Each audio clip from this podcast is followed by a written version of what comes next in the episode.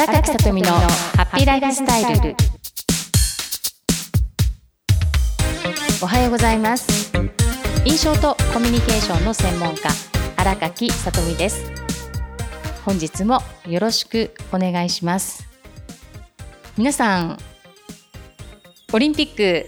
応援していらっしゃると思います。嬉しいですね日本人。金メダル銀メダルということで。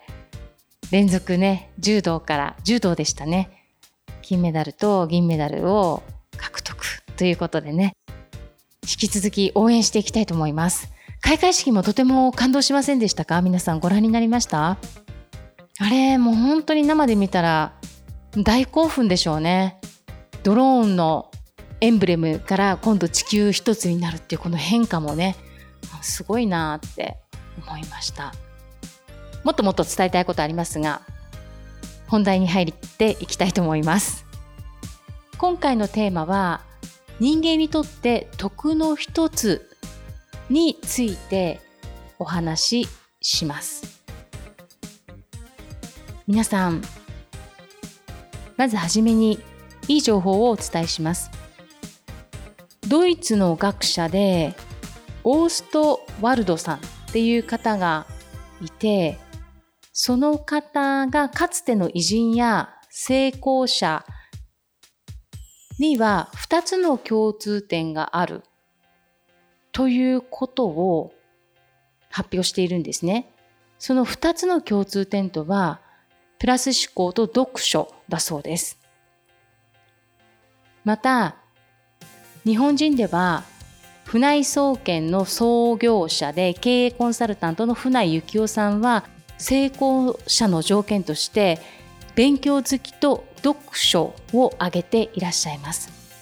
2つの共通点を見た時に3つあるなっていうことですね。プラス思考と勉強好きと読書。この3つが成功者の条件ということです。読書ですが皆さん読書1ヶ月に何冊ぐらい本読みますか？なんと日本人は1ヶ月に1冊も本を読まない人が47.3%だそうです。平均月5冊以上本を読む方は6.4%ということです。読書は読んで OK ではなく大事なのは読んだ中で一つでもいいから実践していくことが非常に大切です。私以前にポッドキャストで世界に一冊だけのマイノートブック作ることのおすすめという内容で発信したんですが、ポッドキャストでお伝えしたんですけれども、一冊の本って私たち全部理解できないじゃないですか。読めたとしても。だって自分自身が本を書きます。自分が実践していることだったら本に書き起こすことができて、それは実践しているからいいんです。ただし、他の方が実践されている参考になる本を読む時って本一冊丸々全部をすぐに実践できるかというとそれは正直できないです。できない。だから全部できないという意味ではないですよ。一つでもいいからこれを実践しようということで書いて実践するということをなさることが大事ということです。だから一冊ノートを私は購入してこの本の中で大事なことはここを実践していこうというものは私は自分のノートブックに書いて後で見開きページもタイトルが付けられるのでページごとにタイトルをつけていつでもページ開くと必要な情報が載っているということで私はノートに書き留めてます本で得た情報とか実践していこうと思ったりあとはラジオで伝えていこうとか、ポッドキャストや研修で伝えていこうと思ったことは、ノート1冊にまとめているから、5、6冊の本の情報が1冊のノートにまとめられているということですね。私に必要なものです。私に必要なもので実践して人に伝えられるっていうものだけを私は留めています。面白い情報とかも留めていますけれども、ネタ帳みたいな感じ。ネタと実践帳みたいな感じですね。はい。ということで、これから本題に行くんですがその中で本を読むっていうことで福沢諭吉さんの「学問のすすめ」という本私この年になって初めて読んだんです。お恥ずかしながら。ポッドキャストをお聞きの皆さんもしかするとそれ読んでるよ読んだよっておっしゃるかもしれませんが私は今になって学問のすすめタイトルはわかる。福沢諭吉さんわかる。でもその本は読んだことがなかった。で今回電子書籍でダウンロードして気になるタイトルから読んでいます。本は私は以前はもう順番よく読んでいたんですが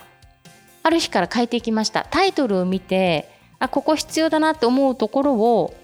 読み込んでメモしたりっていうことを実践しています。その中で福沢諭吉さんって生まれた年が1835年なんです。彼が生まれたの今2021年でしょ。学問のすすめの本が刊行されたのが1872年。福沢諭吉さんが37歳の時ですね。1872年。今から149年前です。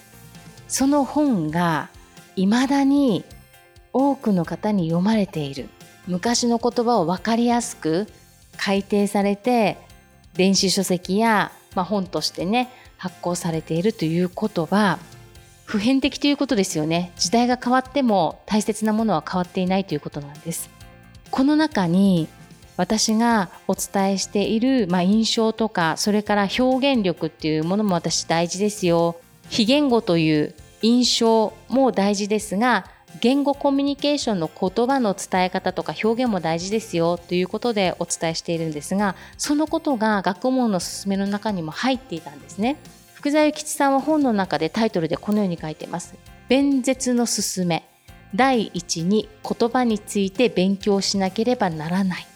言葉はなるべく流暢に活発なものでなくてはならない。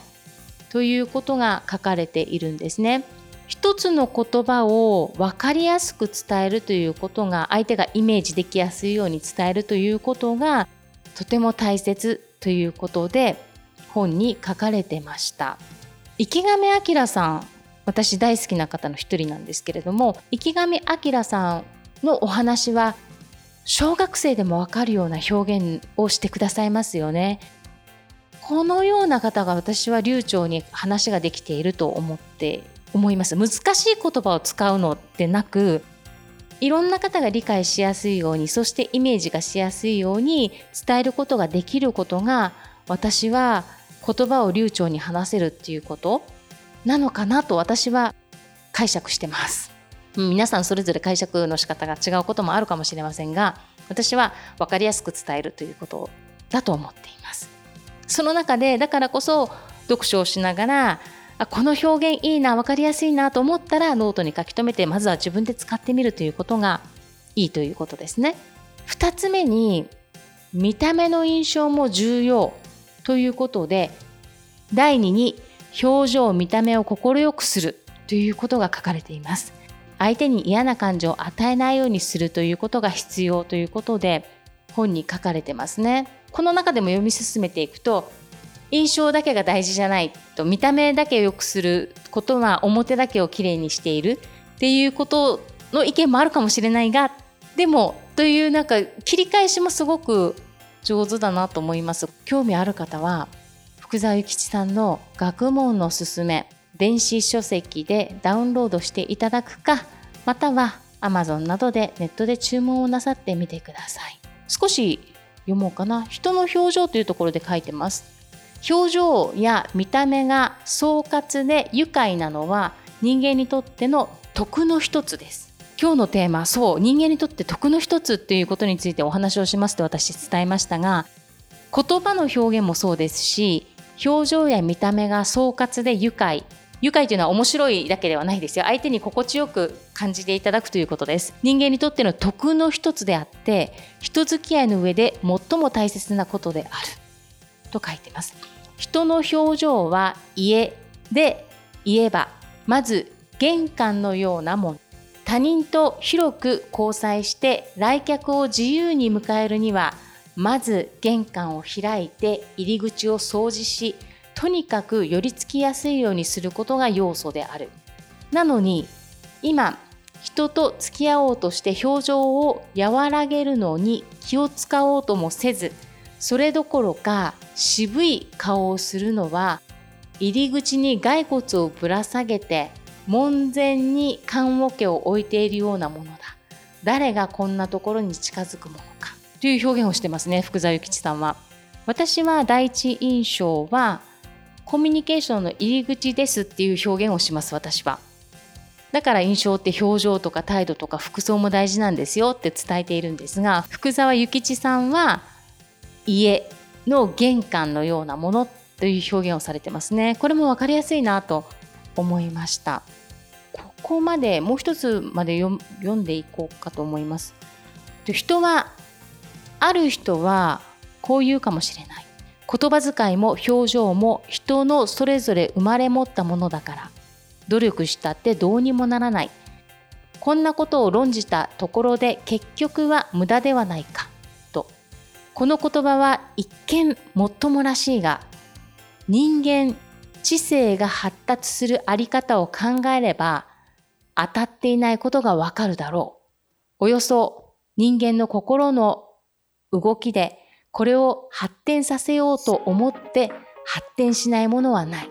それは手足を使えば筋力が強くなるというのと同じである。であれば言葉遣いや表情も人の心身の働きである以上放っておいて上達するわけがないではないか。なのに古来より日本中でこの大切な心身の働きを捨ておいてこれをどうにかしようとも思わなかったのは大きな心得違いではないか。というわけで私は今日より改めて言語表情の学問を確立するよう望んでいるわけではないけれどもこの働きを人間の徳の一つのあり方としてなおざりにすることなく常に心に留めて忘れないようにしてほしいとは思っている。というようなことを一部ご紹介させていただきます。皆さんいかがですか？149年前から言われ続けている。もっとですよね。時代。福沢諭吉さんからこの言葉は始まったわけでなくその前から私たちは振る舞いで表現をするということをやってきているわけですから原始時代の頃からね身振り手振り使ったりコミュニケーション取ってきているわけですし海外の方とかある民族の方とかもやはり綺麗に装うとかっていう色を使ってね服を着るとか服を着ていない方でもやはり体にね模様を描いて綺麗に見せるとかっていう表現をしているということなんですね。ということで今回のポッドキャストかなり長くなりましたけれども最後までお付き合いいただきましてありがとうございます。言葉の表現もブラッシュアップしていきながらそして見た目もちろん印象なども大切ですしその心の在り方も大事ということですね。はい。人間の徳の一つの在り方ということを意識してこの1週間だけでなく皆さんの人生において意識し続けてみませんか？意識し続けることでどんどんブラッシュアップされていきます。人間の知性は発達し続けます、皆さん。でも何もしなければ発達し続けませんので、何かを学ぶとか、実際やってみるということを、一人でも多くの方が、私も含めてね、実践をしていき、器を広く、そして深くしていきたいになって私は思っています。それでは皆さん、最後までお付き合いくださいましてありがとうございました。今週もニコニコ笑顔でたくさんの良き出来事が舞い込んできますよう心から祈りまして、ポッドキャストの配信を終了いたします。それではまた来週お会いしましょう。ありがとうございました。皆さん素敵なハッピーウィークをお過ごしください。